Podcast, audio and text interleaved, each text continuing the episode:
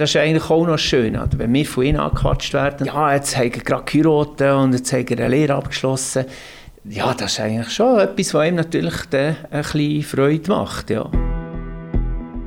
Du hörst den Polizeifunk, den Podcast von der Capo Solothurn. Ich bin Tamila Regic und ich wollte herausfinden, wie es bei der Polizei wirklich zu und her geht. Bei der Polizei hat man ja nicht nur mit den Erwachsenen zu tun, sondern eben auch mit Jugendlichen.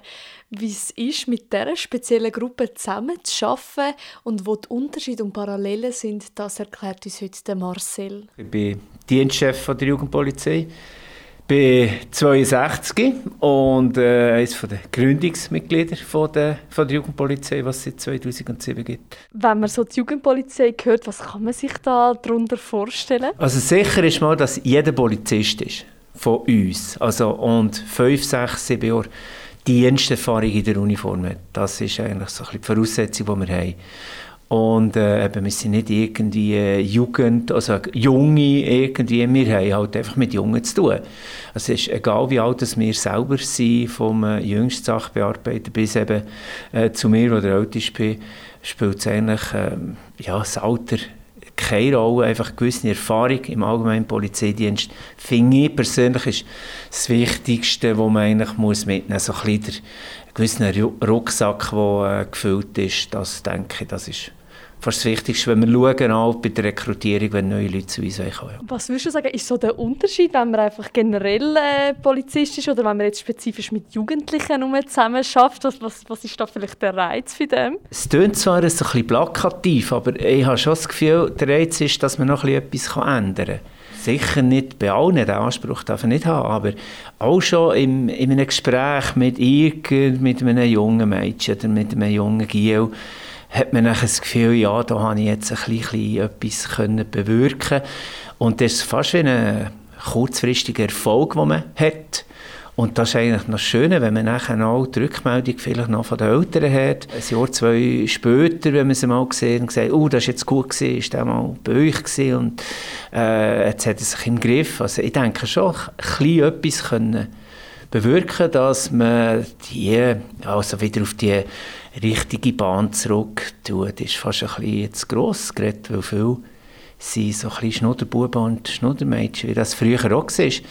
Aber einfach dort, denke ich, ist für die meisten auch äh, ja, die Hauptmotivation und halt einfach noch ein das soziale Händchen, das man braucht dazu. Und es ist halt schon anders, dass, wenn man mit einem 13-, 14-Jährigen redet und dort braucht es eben auch gewisse Erfahrung, wenn ich an den ankomme, wenn ich den vielleicht, ja, ein bisschen verwutschen kann, dass man die Worte sagt, wo halt ganz Angst ist als bei Erwachsenen und das ist vielleicht ein speziell, weil wir auch eben uns ein bisschen auf das spezialisiert haben natürlich. Du hast das soziale Handeln schon angesprochen. Was muss man sonst noch mitnehmen, um da am richtigen Ort zu sein? Einer, der nur den Raster vom Strassenverkehrsgesetz oder vom Strafgesetz vor die Augen hat, den kann man nicht brauchen bei uns, sage ich jetzt mal.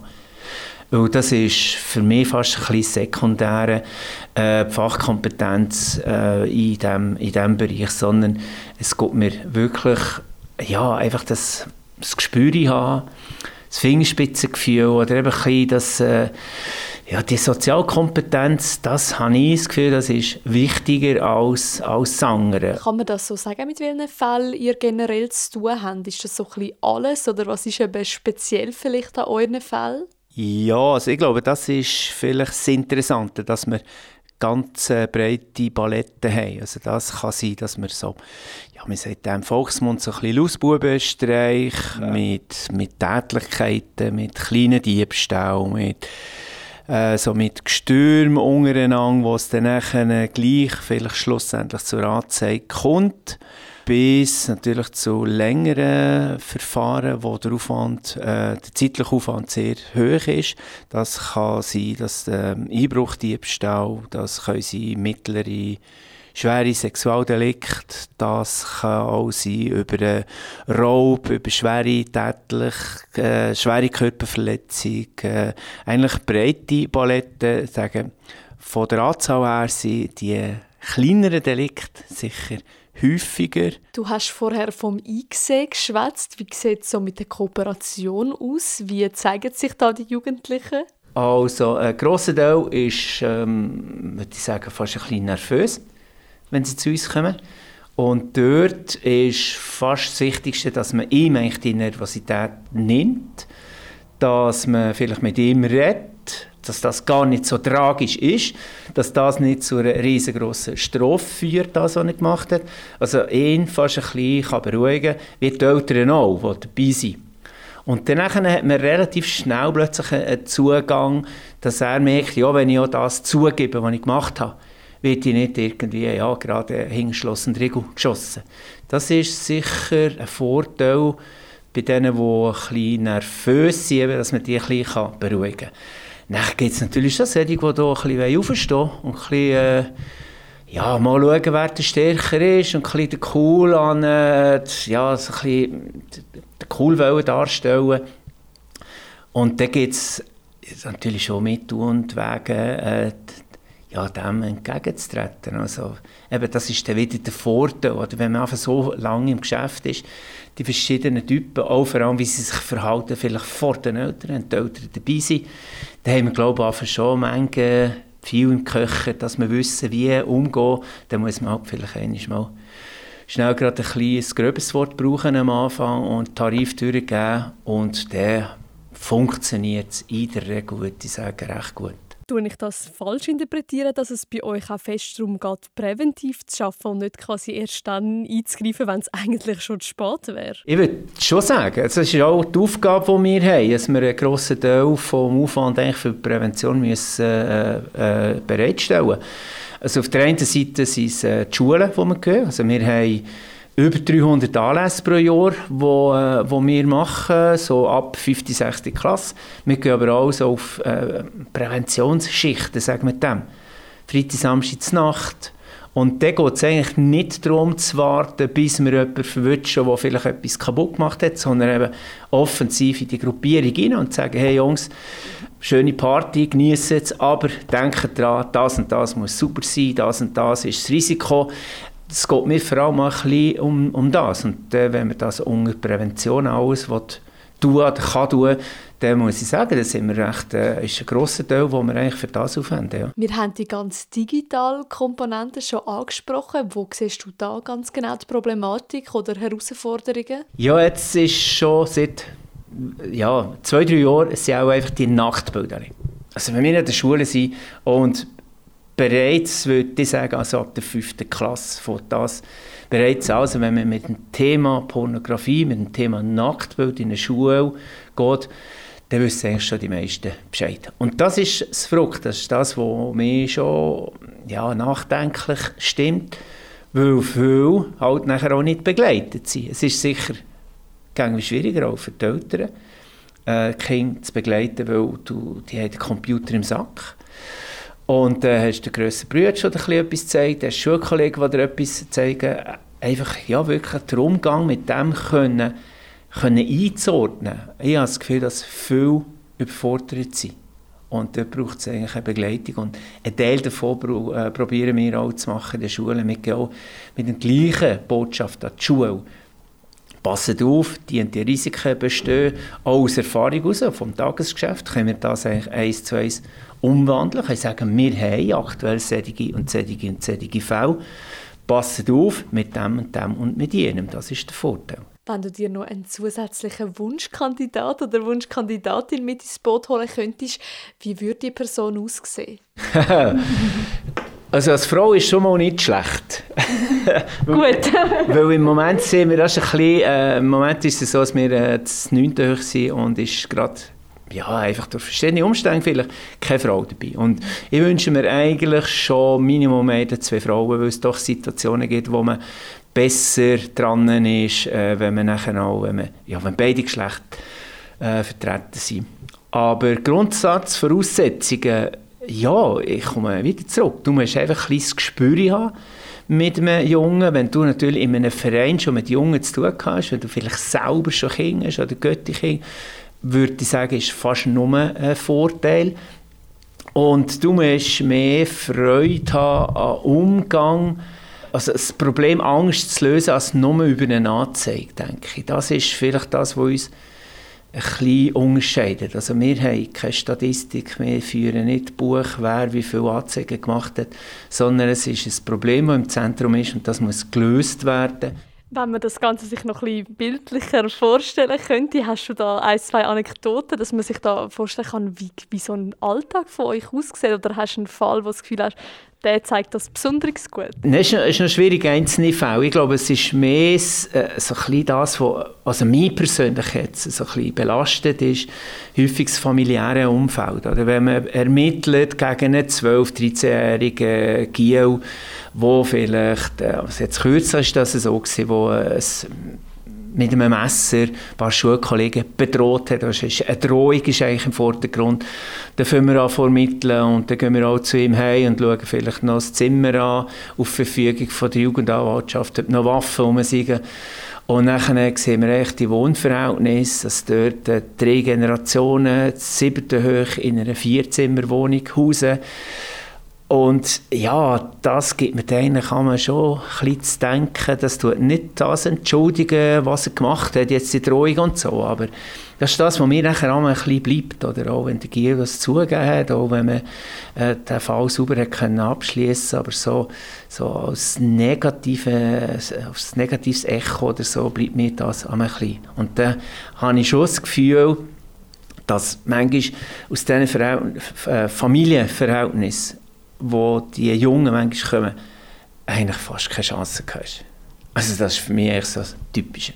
Wenn man die Eltern sieht und das Umfeld sieht und so, muss man sagen, ja, also der hat jetzt halt einfach ja, Pech gehabt, dass er am falschen Ort auf die Welt gekommen ist. Hat es auf der anderen Seite aber auch ein Erfolgserlebnis, das zeigt, doch, wir können etwas verändern oder sogar jemanden noch davon abhalten, etwas zu machen? Ja, ich glaube schon, vielleicht am meisten Rückmeldungen von den Schulen, weil mit denen haben wir natürlich einen relativ nahen Kontakt und dort also der Info-Austausch auch über, äh, über Personen, einfach so weit man natürlich darf gehen. Dort kommen wir nachher eine Rückmeldung über und äh, heisst, ja, er hat jetzt die Schule sauber abgeschlossen, er hat sogar eine Lehre können anfangen oder man sieht ihn persönlich wieder, jetzt mit der Maske relativ schwierig die Wiedererkennung. Und äh, zwei, drei Jahre später und dann gesehen, äh, ja, werden wir angequatscht. Und das ist eigentlich auch noch schön, oder? wenn wir von ihnen angequatscht werden. Ja, jetzt haben wir gerade geheiratet und jetzt haben wir eine Lehre abgeschlossen. Ja, das ist eigentlich schon etwas, was ihm natürlich dann ein bisschen Freude macht. Ja. Wenn man sich jetzt so einen Alltag von euch vorstellt, wie, wie sieht das aus? Kommt ihr am Morgen rein oder sind ihr meistens unterwegs? Oder, oder wie sieht so euer Alltag aus? Der Alltag ist grösstenteils fremdbestimmt. Oder? Einfach Fälle, die reinkommen. Das heisst, ist auf einem Polizeibosch ist äh, eine Anzeige eingegangen und dann geht es gegen Jugendliche und dann wird das, schick, äh, wird das zu uns geschickt und dann übernehmen wir in der Regel die Ermittlung in Absprache mit unseren Dienstkollegen auf der Sicherheitsabteilung. Meistens, würde ich sagen, hat, hat jeder so zwischen zwei, drei, vier, fünf Fällen in seinem Kistchen, sagen wir mal, und tut einfach eine Abklärung machen, ermitteln und kurzfristig also intervenieren, wenn jetzt wirklich ähm, Jugendliche in gerade auf einen Gring geben, ist die Sicherheitspolizei, die in der ersten Phase ausrückt. Wir gehen erst eigentlich an die zweite Stelle, machen nachher die Ermittlung. Also den grössten Teil verbringen wir schon im Büro und dann für zum Ermitteln, Kontaktaufnahmen mit den Jungen, mit den Eltern, der rücken mit zum Teil schon aus. Aber der grösste Teil ist schon, äh, würde ich sagen, ist im Büro. Also es wäre so ein, ein falsches Bild oder so ein, ein Bild wie vom Film, wenn man das Gefühl hat, man ist auch nur unterwegs und geht irgendwelche Gruppen von Jugendlichen und versucht dort irgendwie zu fragen, was sie denn machen. Das ist schon nicht so das realitätsgetreueste Bild. Wobei, mal eben das mit den Präventionsschichten schon. Also wir gehen einisch bis zweimal pro Woche haben wir so ähm, Nachmittag oben an der Nachtschichten und dann ist das schon im Vordergrund. Also dann gehen wir eigentlich äh, diesen Hotspot nachher, jetzt im Sommer, den Flussufer, Aare, Emmen nachher und sehen wir, wenn dort eine Gruppierung gibt, dann gehen wir off offensiv äh, auf sie zu und geben uns zu erkennen und sagen, hey, hört, äh, ja, habt ihr gerade etwas oder eben, habt ihr nachher Ordnung, auch wenn ihr jetzt halt da irgendwie eine Party habt, ist das gut. Also ich glaube schon, dass wir viel offensiv rausgehen, auch an die Jugendtreffen zum Teil. tun wir uns meistens anmelden mhm. an der Jugendleitung. Nicht, dass ich das Gefühl jetzt machen wir hier fast eine, ja, überfallartige Kontrolle. Also dort sind wir schon relativ viel unterwegs für die, die Jungs und Mädels eigentlich können, können ansprechen mal. Wie kann man sich das vorstellen? Sind ihr dann total uniformiert oder zivil unterwegs oder gemischt? Oder wie erkennt man euch? Oder kennen euch die Jugendlichen mittlerweile schon? Also immer zivil. Das ist eigentlich auch ein bisschen von der, äh, weil wir mit Kripo angegliedert sind, sind wir äh, zivil unterwegs. Aber es hat vor allem den Aspekt, dass die Hemmschwelle auch ein bisschen tiefer ist. Ich glaube, mich kommt ein bisschen ins Gespräch mit den Jugendlichen wie mit den Eltern auch. Es ist ein bisschen diskreter, auch wenn man vielleicht in eine Schule schnell muss gehen oder jemanden schnell besuchen oder zu den Eltern heim Informationen bringen. Das ist für sie natürlich auch angenehmer, wenn äh, da ein Zivilauto von steht als ein angeschriebener.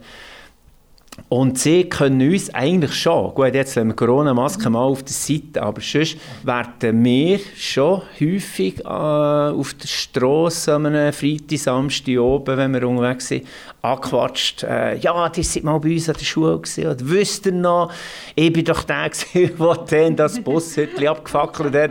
Also, ja, noch fast ein bisschen stolz, dass er irgendeine, ja, eine kleine kriminelle äh, Vergangenheit hat. Aber wir werden schon erkannt und ich glaube, das ist auch das Ziel eigentlich. Wir gehen uns nicht verstecken. Das ist der Polizeifunk. Heute mit der Perspektive von Marcel von der Jugendpolizei.